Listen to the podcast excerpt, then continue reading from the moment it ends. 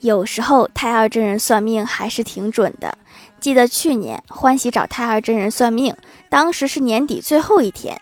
太二真人说他今年一定会有桃花的，欢喜说今天是今年最后一天啦，连个桃花的影都没有。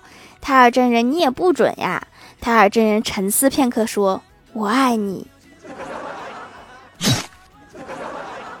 烂桃花也是桃花。